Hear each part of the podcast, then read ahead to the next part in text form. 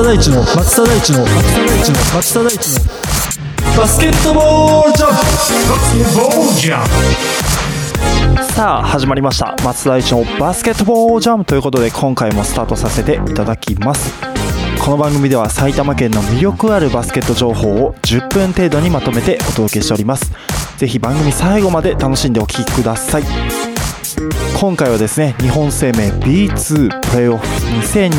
2022-2023ということでですねプレーオフ B2 リーグね、全試合が終了したということでそちらの内容をお届けしていきたいなというふうに思っております。先週がですね B3 リーグのプレーオフ、ね、全試合終了ということで、まあ、残念ながらね、えー埼玉ブロンコスはプレーオフ4位という形で幕を閉じたという形になりましたけど、まあ、B2 リーグも非常にね盛り上がりましたね、残念ながら越谷アルファーズはね、えーちょうどね負けてした負けてしまったということでね、うんまあ初戦で負けると思ってなかったっていうところもあって非常にね、まあ、残念な結果ではあったんですけど、まあ、それ以外にも非常にこうね魅力ある見どころ満載のね B2 リーグのプレーオフありましたのでその辺の内容をお届けしていきたいなというふうに思っております。まあね、クォーターファイナルズ、ね、準々決勝初戦でアルファーズはね、えー負けてしまったという、ね、ところではありましたけど、まあ、そこで勝った、ね、西宮ストークス。あとは、えー第1シード第2シードがアルティーリ千葉佐賀バルーナーズ。で、えー長崎ベルカ西宮ストークス。この4チームがですね準決勝に進出となりました。ね。なんかアルティーリ千葉とね長崎ベルカっていうチームは、まあ、B3 リーグからもうあの2年でね B1 に上がりますっていう宣言をしたね形のすごいこう勢いのあるチームが今ね2年目という形で、えー B2 リーグにね所属してという形で、まあ、今節ね今シーズンも非常にね素晴らしい成績を収めてはいたんですけどなんとですね、えーアルティーリ千葉は、えー東地区第1位という形で47勝13敗という形でした。ね、東地区1位というところでじゃあ長崎ベルカはどうかというとなんと西地区で2位という形だったんですね43勝17敗ということでなんと準決勝でアルティーリ千葉長崎ベルカどちらかしかが B1 に上がれないという状況がねできてしまったということでもうほんとね激闘必至の戦いがね、えーもうね想像できたというような内容になっておりました。一方の、えー反対サイドは佐賀バルーナーズが、えー西地区1位という形で45勝15敗と、まあ、素晴らしい結果ですよね。うん、とそういうところに対して西宮ストークスが、ね、アルファーズを破って、えー準決勝に進出という形となっておりました。まあで結果の方皆さんご存知の方もいらっしゃるかと思いますし、えー存じてない方もいるかと思いますので、えー結果の方からお伝えしますと、えーなんとアルティーリ千葉対長崎ベルカ2勝1敗で長崎ベルカの勝利ということでなんと東地区1位のアルティーリ千葉が準決勝で敗退と、ね、いう形になりました。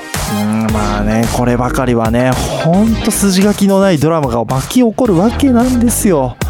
うーんまあねまさかという形だったんですけど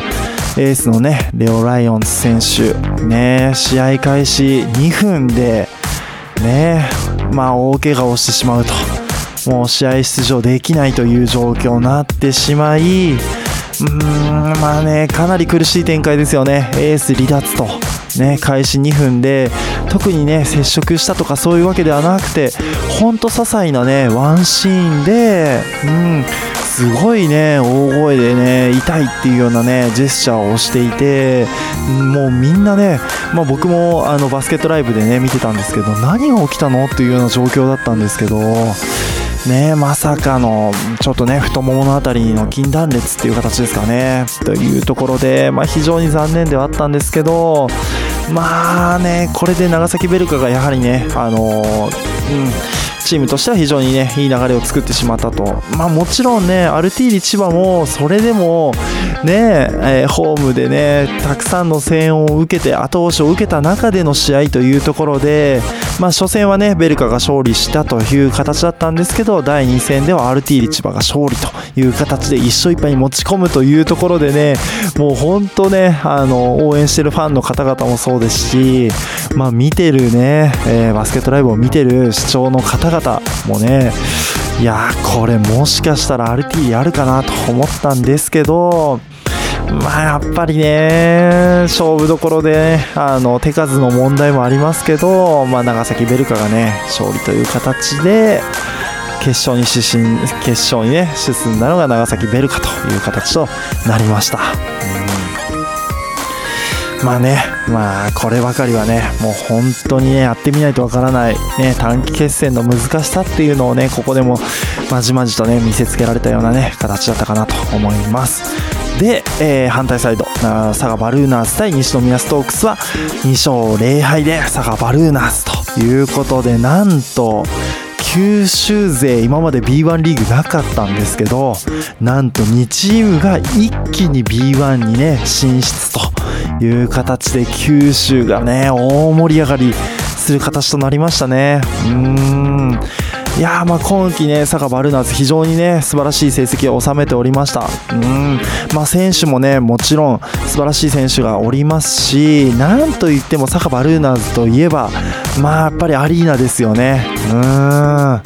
まあ、このアリーナがね、もう注目でしたよ。まあできたばっかりで、本当ね、あの、シーズン最後の方にできた形だったので、まあプレーオフでね、まあこの佐賀が、えー、ホームでずっと試合ができるというところではやっぱりアドバンテージをね持って試合できたんじゃないですかね。うん。まあ毎試合7000人8000人っていうね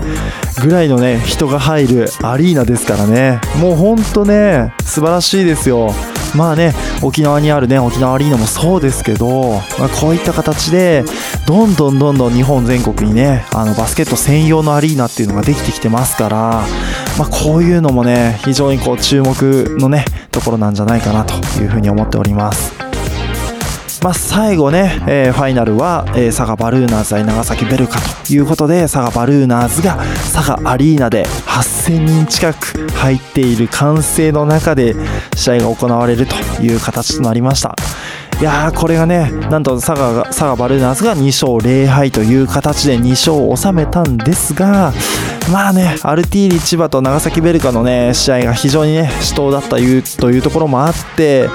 ねえー、選手ね外国人選手のねジェフ・ギブス選手まあとね宇都宮ブレックスでも優勝経験のある選手がまさかのねちょっとこうあの危険な。ファウルをしたという形で準決勝の段階でえー、一発退場を食らってしまいなんとファイナル初戦に出場ができないというね、まあ、これもちょっと難しいアクシデントでしたよね。うん、まあ、本人としてはあの、ね、悪質なファウルにはなってしまったんですけどもちろんねそういうつもりではなくてというところではあったんですけど、まあ、やはりねちょっと相手選手に怪我をさせてしまったというところもあってうんこれはねもうちょっとしょうがないところかなというところではあったんですけどまさかバルーナーズがね、まあ、そこをねしっかりとつきながら、まあ、チームとしてはね、まあ、非常にねスリーポイントの精度が高くっていうところもありましたし、まあ、やっぱり今年ね佐賀のね、あのー、素晴らしいこう堅守ね、まあ、やっぱりディフェンスのねレーティング非常にね高かったので、まあ、そういう意味ではあの佐賀のね、えー、ペースで試合が進められたんじゃないかなと。まあ、長崎としても、ね、かなり前線した中で、いやー、勝てるかなっていう感じはしたんですけどね、ギブス選手戻ってきてね、ただ、その勢いをね、しっかりと、まあ、ホームの後押しを受けた戦いということで、ホームコートアドバンテージをしっかり作った形で、佐賀バルーナーズが勝利できたんじゃないかなということになりました。はい、ということで優勝が佐賀バルーナーズ、第2位が長崎ベルカ、えー、第3位、3位決定戦がまさかのアルティーリ千葉対西宮ストークス。西宮ストークスが2連勝ということでですね。いやこれもちょっとね想像してなかったんですけどまあやっぱりね準決勝ね、まあ、アルティーリ千葉はもうね2年でね必ず B1 に行くというねモチベーションの中でもう素晴らしい本当にこう B1 でねあの実績のある選手たちが集まってねその中での試合というところまあそういったところもありましたかね。うん。ちょっとやっぱり、うん、3位決定戦のモチベーションというところのね難しさがねあったかなっていう感じがちょっと試合のね、えー、合間合間にね見受けられたかなというところではありました。もちろん西宮ストークス。まあやはりね今季、まあ、非常に素晴らしい成績とまではいかなかったんですけどやはりあのガード陣ね私も注目してた、まあ、堂原選手、綱井選手ねまあ、やっぱり非常にね素晴らしいガード陣がやっぱり最後のね3位決定戦もしっかりとね、えー、プレーを作って、えー、勝利に導いたんじゃないかなっていう感じがしましたね。うん。まあやっぱりね怪我人が出ないっていうところも大事ですし、まあ、チームでね全員揃って試合ができるっていうところもやっぱり大事だなっていうこともねちょっと感じさせられましたね。うん。ということで、えー、佐賀バルーナーズと長崎ベルカが B1 昇格となりました。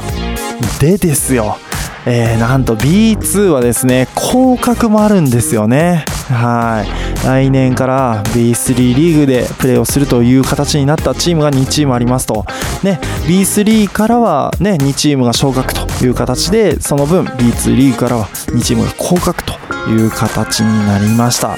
はいそのチームがですね、えー、1チーム目がアースフレンズ Z 東京。ね、アースフレンズ東京 Z さん、ね、が1チーム、もう1チームがなんと香川ファイブアローズということでね、私自身もちょっとね、古巣のチームというところがあって、もうなんて声かけていいかっていうところもありますけど、まあ本当ね、こればかりは難しいですよね。その前のシーズンではね、もうプレーオフ、ね、えー、昇格争いに加わっていたチームあと1つ勝てば昇格というところまで行ってた香川ファイブアローズがまさかの今季、ね、B3 降格ということでまあこの辺もねやっぱり B2 リーグのねレベルの高さっていうところも感じさせられますよね。うん。まあ香川としてはやはりねあの昨シーズン活躍した選手が抜けたというところもありましたのでまあねやっぱり苦しいシーズンだったかと思いますけどでもやっぱりねポテンシャルのある選手ねたくさんおりますのでね1年でね昇格目指してまあ頑張ってもらえるんじゃないかなというふうに思いますしアースフレンズもねやはり素晴らしい試合ありましたよ。上位チームとの対戦でも、まあ、非常に素晴らしい試合ありましたので、まあ、こういったチームが B3 に落ちてきてね今度は埼玉ブロンコスがどこまで戦えるかというところでは、まあ、来季もね、まあ、簡単には上位にね食い込むのは難しいんじゃないかなというふうに思っております。はい、ということで B2 リーグも全試合終了となりましてねもうこの次の週はなんと B1 のねチャンピオンシップね決勝という形でえー、千葉ジェッツと琉球ゴールデンキングスの試合ということが行われる予定となっております。まあ、この辺りもね、ちょっと触れていきたいなと思っておりますし、またね、今後は、まあ、埼玉ブロンコス越谷アルファーズ以外のね、バスケット情報をお届けしたいなと思っておりますので、またぜひ、えー、番組の方を楽しみにしていただけたらなということをお伝えしまして、今回は以上とさせていただきます。最後までお聴きいただきましてありがとうございました。バスケットボールコメンテーターの松田大地でした「